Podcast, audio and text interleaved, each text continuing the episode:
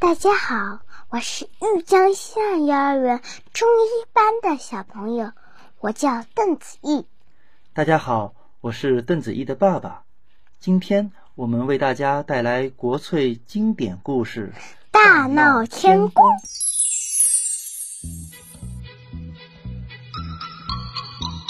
很久以前，在东胜神州的傲来国，有一座花果山，山上有个美猴王，名叫孙悟空。孙悟空神通广大，会七十二般变化，一个筋斗云能翻出十万八千里。花果山遍地奇花异草，珍禽灵兽。山上有座水帘洞，景象更是美不胜收。孙悟空天天领着一群猴子猴孙，在山水之间耍刀弄枪，操练武艺，过得逍遥自在。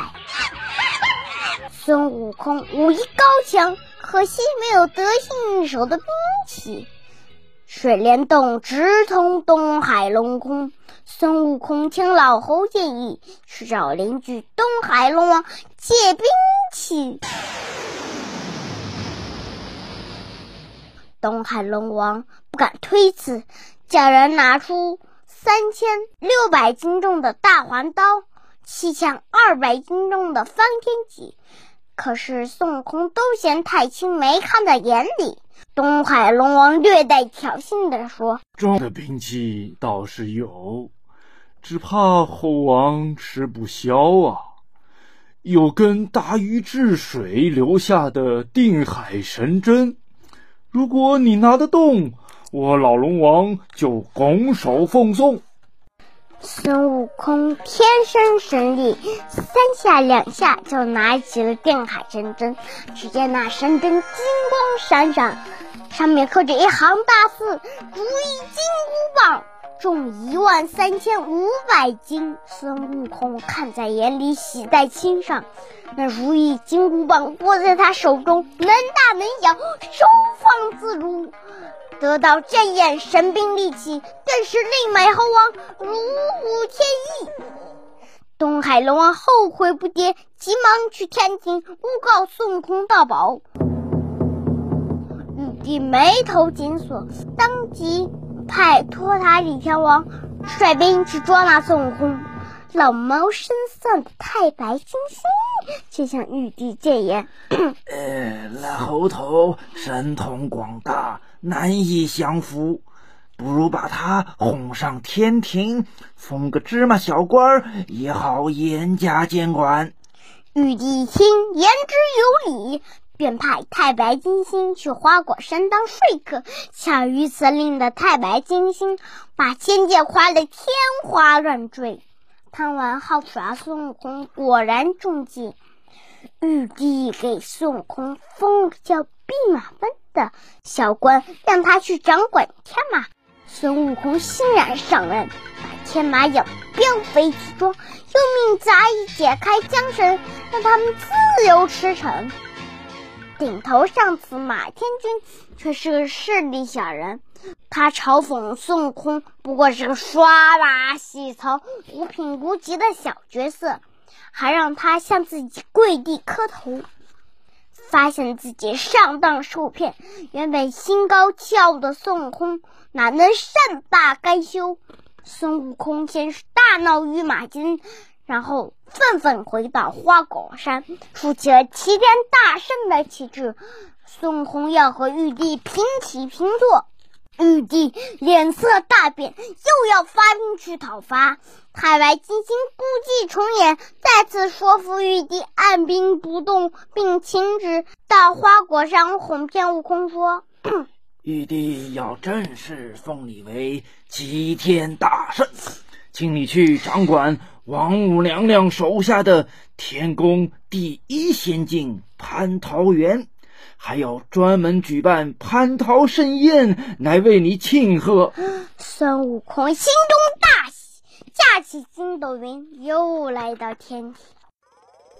蟠桃园里结满了仙桃，有三千年开花，三千年结果的；有六千年开花，六千年结果；还有九千年开花，九千年结果的。吃了能长生不老，成佛成仙。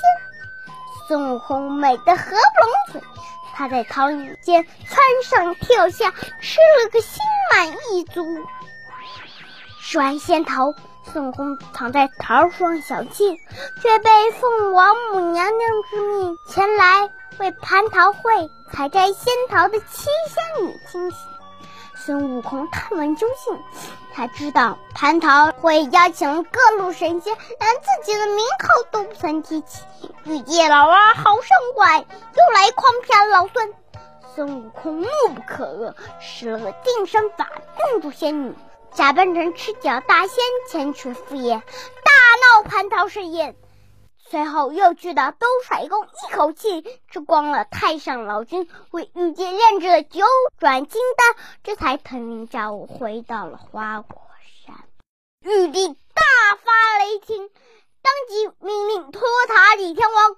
率十万天兵天将布下天罗地网，定要将花果山围个水泄不通，定要剿灭孙悟空。